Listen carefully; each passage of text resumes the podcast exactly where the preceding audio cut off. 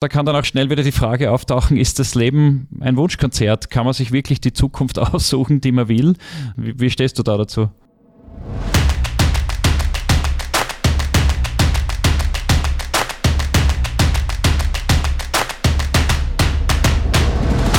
Schön, dass du wieder dabei bist bei Paviane im Kopf. Heute im dritten und letzten Teil meines Interviews mit Zukunftsgestalter Carsten Fuchs. Lieber Carsten, also in der Vorbereitung auf dieses Gespräch habe ich mir auch euer Zukunftsbild im Detail durchgelesen, habe mir zusätzlich auch noch einmal unser Zukunftsbild äh, zum wiederholten Male durchgelesen und jedes Mal ist es das Gleiche. Das ist ein Eintauchen in ganz fantastische Welten, in eine Zukunft, äh, eben wie man sie sich wünscht, wie man sie sich vorstellt. Aber da kann dann auch schnell wieder die Frage auftauchen, ist das Leben ein Wunschkonzert? Kann man sich wirklich die Zukunft aussuchen, die man will? Wie, wie stehst du da dazu? Also ich finde die Frage extrem wichtig, weil die taucht immer wieder auf. Das heißt, wir kennen das alles ähm, von solchen Sätzen, mit denen wir aufgewachsen sind. Ne? Das Leben ist ja kein Kindergeburtstag und so weiter und so fort. Das heißt also, diese Einstellung, dass das Leben eben kein Wunschkonzert ist, ist tief in uns verankert. Das erstmal wahrzunehmen, ist ja schon mal wichtig, weil, weil wir dadurch erkennen können, dass es tatsächlich eine gelernte Vorstellung ist. Also erstmal zu sagen, wenn, wenn man sein ganzes Leben lang damit aufwächst, und das tun ja manche Menschen, dass die Eltern ihnen jeden Tag sagen, du darfst alles dir wünschen, dir was du möchtest, ähm, du darfst alles erreichen, du wirst alles schaffen in deinem Leben, dann wächst man ja als Mensch anders auf. Also, ja, was ich damit sagen möchte ist, es geht mir nicht darum, jetzt Recht zu haben. Es geht mir nicht darum zu sagen, das ist die einzige Art und Weise, es zu sehen. Und wenn dann jemand sagt, dann beweis es doch oder ähnliches, sondern ich möchte sagen, wäre es nicht spannend, darüber nachzudenken, dass das eine Möglichkeit ist, das Leben und die Zukunft zu sehen. Und dann zu überlegen, was wäre denn, wenn es stimmt?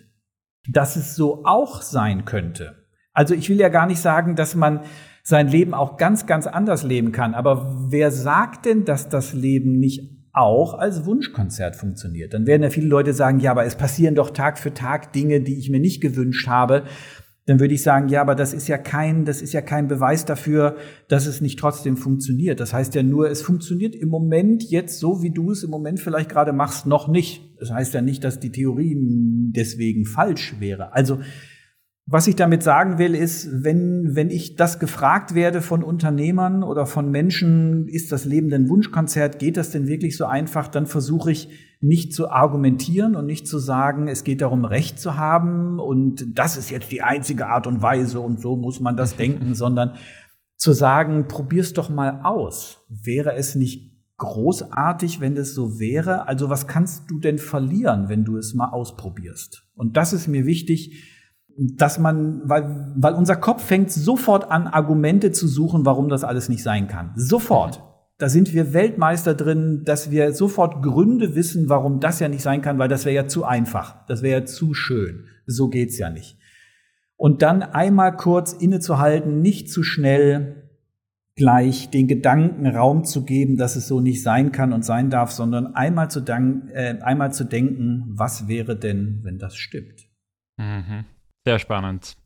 Das bringt mir jetzt noch einmal zurück zum unternehmerischen Kontext. Ähm, was können einzelne Teammitglieder zum erfolgreichen Erreichen des Zukunftsbildes oder einer erfolgreichen Zukunft beitragen, äh, wenn wir jetzt wieder beim Wunschkonzert sind und beim Dranbleiben und beim das Ziel beharrlich verfolgen?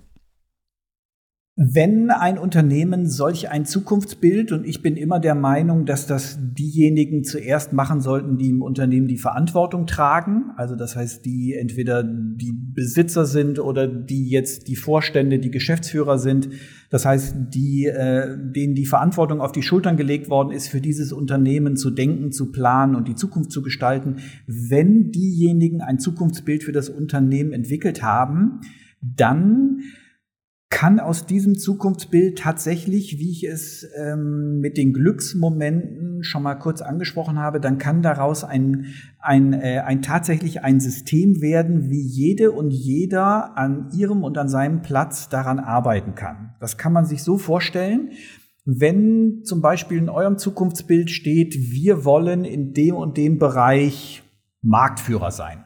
Habe ich mir jetzt mal ausgedacht. Nehmen wir mal an, das steht da dann könnte sich jedes Team überlegen, was können wir dazu beitragen, jetzt meinetwegen in diesem Jahr oder in diesem Quartal, um diesem Ziel näher zu kommen. Und daran merkst du schon, es äh, normalerweise würde man sich dann sofort über die Maßnahmen unterhalten und würde sich vielleicht sofort darüber streiten, was ist denn jetzt richtig und was ist nicht richtig. Dadurch, dass wir das alle nicht wissen, ist es ja viel spannender, sich darauf zu fokussieren, kommen wir denn unserem Ziel näher? Das heißt, am Ende des Jahres zu mhm. gucken, okay, sind wir denn unserem Ziel, dass wir an der und der Stelle Marktführer werden wollen, näher gekommen? Und nicht versuchen, dann an der Stelle auf jeden Schritt auf dem Weg zu schauen, sondern den Mitarbeitenden die Möglichkeit zu geben, selber zu gestalten im Rahmen der Möglichkeiten auch selber zu entscheiden, selber auszuprobieren, was bringt uns diesem Ziel näher. Und du wirst mhm. merken, oder das merken wir immer wieder in solchen Prozessen, das ändert die gesamte Kultur eines Unternehmens. Wenn die Mitarbeiter das Gefühl haben, ich darf Teil sein eines erstrebenswerten Zukunftsbildes und ich darf im Rahmen meiner Möglichkeiten selber entscheiden, wie man dem Ziel näher kommt Natürlich gucken wir uns als Unternehmen an, sind wir vorangekommen. Also das ist ja klar, das tut man ja, aber nicht im Sinne von, wer hat was falsch gemacht oder war jetzt dieser Weg richtig oder nicht, sondern sind wir dem Ziel näher gekommen und dann die Frage zu stellen, was können wir tun, um dem Ziel im nächsten Quartal ein Stück näher zu kommen und nicht, mhm. ist der Weg richtig oder ist der Weg richtig, weil mhm. da kann man dann wahrscheinlich trefflich darüber streiten. Mhm. Und, und gleichzeitig wahrscheinlich auch immer wieder darauf zu schauen, eben, wie, wir, wie sind wir miteinander umgegangen, wie sind wir diesen Weg gegangen und, und was hat uns geprägt, sind wir uns treu geblieben. Ja. Mhm. Und genau, und sind wir eigentlich dem, was in dem Zukunftsbild auch enthalten ist, unser Miteinander, unseren Werten, ähm, sind wir da weitergekommen. Das heißt, haben wir unsere Kommunikation verbessert, unsere Kultur, sind wir dabei äh, respektvoll miteinander umgegangen und ähnliches, weil ich bin der Meinung, dass Teams, die an der Stelle miteinander unterwegs sind, ähm, Großartiges schaffen können. Also wenn mhm. sie sich ihren Werten, wenn sie die Werte in den Mittelpunkt stellen ihres Tuns, dann werden sie großartige Ziele erreichen. Das ist gar keine Frage. Mhm.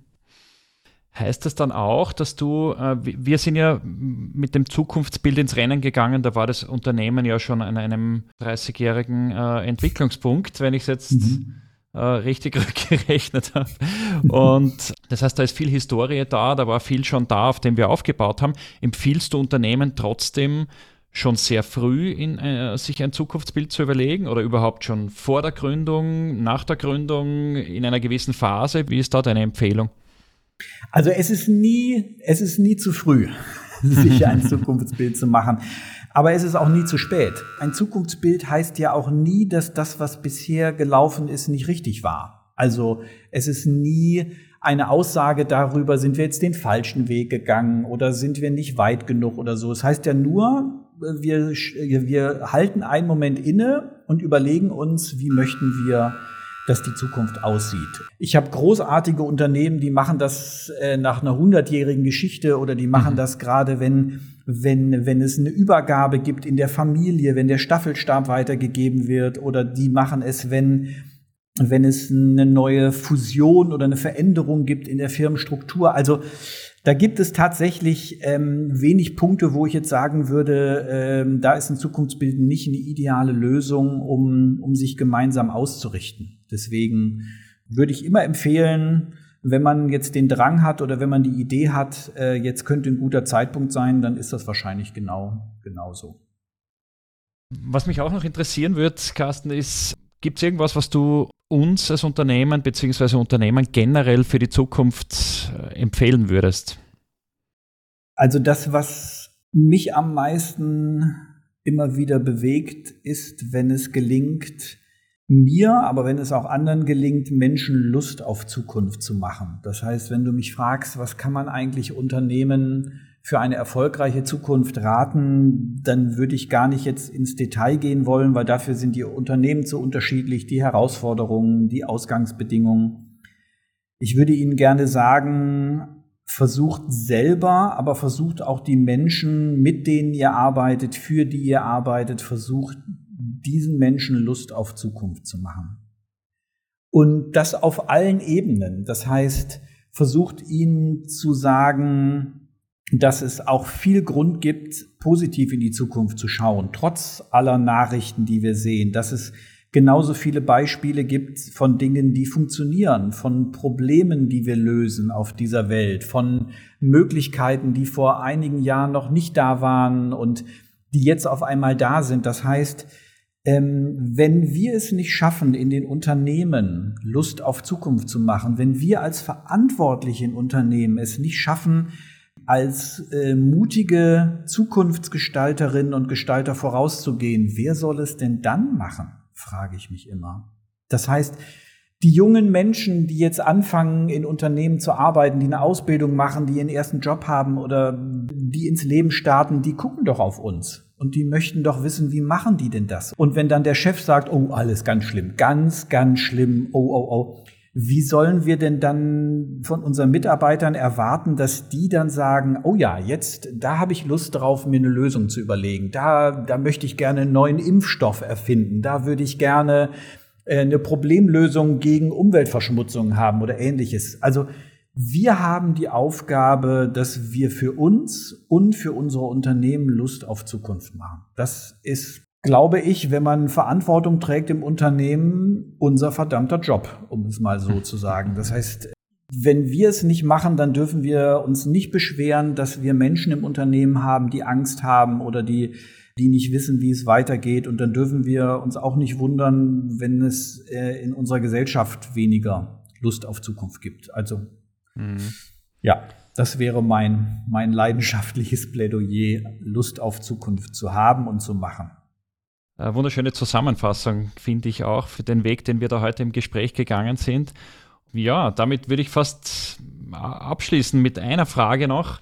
Willst du uns noch irgendwas mitgeben oder vielleicht auch neben den Unternehmen, äh, den einzelnen Zuhörerinnen und Zuhörern, wie sie sich selbst Lust auf Zukunft machen können und was du ihnen da noch mit auf den Weg geben kannst?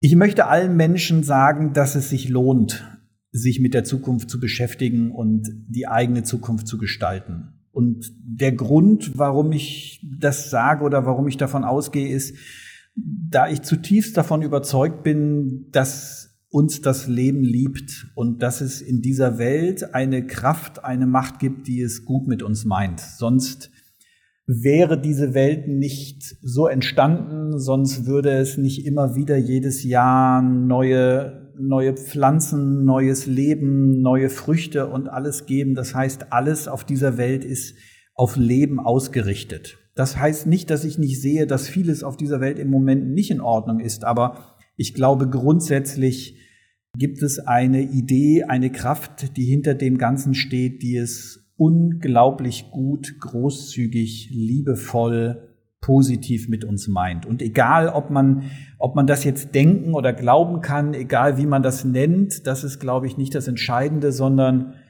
sich mal darauf einzulassen und zu vertrauen, was wäre, wenn es stimmt, dass es diese positive Kraft gibt, wird dein Leben verändern und deine Lust auf Zukunft, weil es einen Grund gibt, sich mit der eigenen Zukunft zu beschäftigen. Wenn, wenn es das Leben nicht gut mit dir meint, dann musst du dich auch nicht mit Zukunft beschäftigen, weil dann ja, dann gibt's eigentlich wenig, wenig Hoffnung, wenig Optimismus. Aber wenn es tatsächlich eine Kraft gibt, die es ausnahmslos gut mit dir meint, dann, dann ist es doch großartig, sich vorzustellen, was kann man denn in diesem Leben alles noch Wunderbares leben, gestalten, entdecken, äh, für andere Menschen machen, für andere bedeuten und damit etwas in dieser Welt vielleicht selber auch zum Besseren machen, was wir uns alle wünschen. Das ist mir wichtig. Das ist die Kraft, aus der ich schöpfe. Das ist der Grund, warum ich glaube, dass es sich auch lohnt, jeden Morgen aufzustehen und ähm, das zu machen, was man gerade macht und das mit Herzblut und so gut wie es immer irgendwie geht, weil es einen Grund gibt, für den es sich eben lohnt, das Ganze zu tun. Und ja, wenn Menschen das entdecken, dann werden sie optimistischer, fröhlicher, entdecken etwas für sich, für das sie ihr Leben ähm, bereichernd leben können. Und das wünsche ich eigentlich jedem und jeder. Ich habe gerade Gänsehaut bekommen. Ja. Also vielen Dank für das noch einmal sehr leidenschaftliche Abschlussplädoyer. Und vielen Dank, lieber Carsten, für dieses wundervolle Gespräch. Also ich hoffe, es ist für jede Zuhörerin und jeden Zuhörer ähnlich inspirierend gewesen, wie es für mich gewesen ist. Und ja, ich wünsche auf jeden Fall dir, lieber Carsten, weiterhin alles Gute auf deinem weiteren Weg zu eurem Zukunftsbild und zu deinem ganz persönlichen Zukunftsbild. Und was ist jetzt, wenn jetzt jemand konkret Lust auf Zukunft bekommen hat? Wo, wo findet man dich am besten? Naja, am besten einfach mal im Internet unter Fuchs von morgen oder Zukunftsbild googeln. Da kommt man zu uns und dann einfach mal Kontakt aufnehmen, schauen oder sich mit Menschen unterhalten, wie mit dir, Alex. Wie geht das? Wie war das? Äh, war das anstrengend? Hat das lang gedauert? Äh, muss man irgendwas beachten oder wie auch immer? Das heißt, einfach losgehen, mutig, es mal ausprobieren. Das ist immer das, was ich sagen würde. Denn wenn man immer nur das macht, was man immer gemacht hat, dann wird man keine anderen Ergebnisse bekommen. also das heißt, wenn man andere Ergebnisse haben möchte, muss man etwas verändern. Und ein Zukunftsbild könnte ein wunderbarer erster Schritt sein dabei.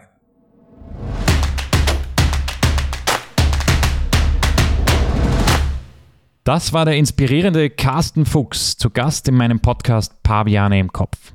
Auch mein nächster Gesprächspartner ist sehr erfolgreich in dem, was er tut. Er gehört zu den gefragtesten internationalen Erfolgscoaches. Ich freue mich sehr auf Professor Dr. Manfred Winterheller.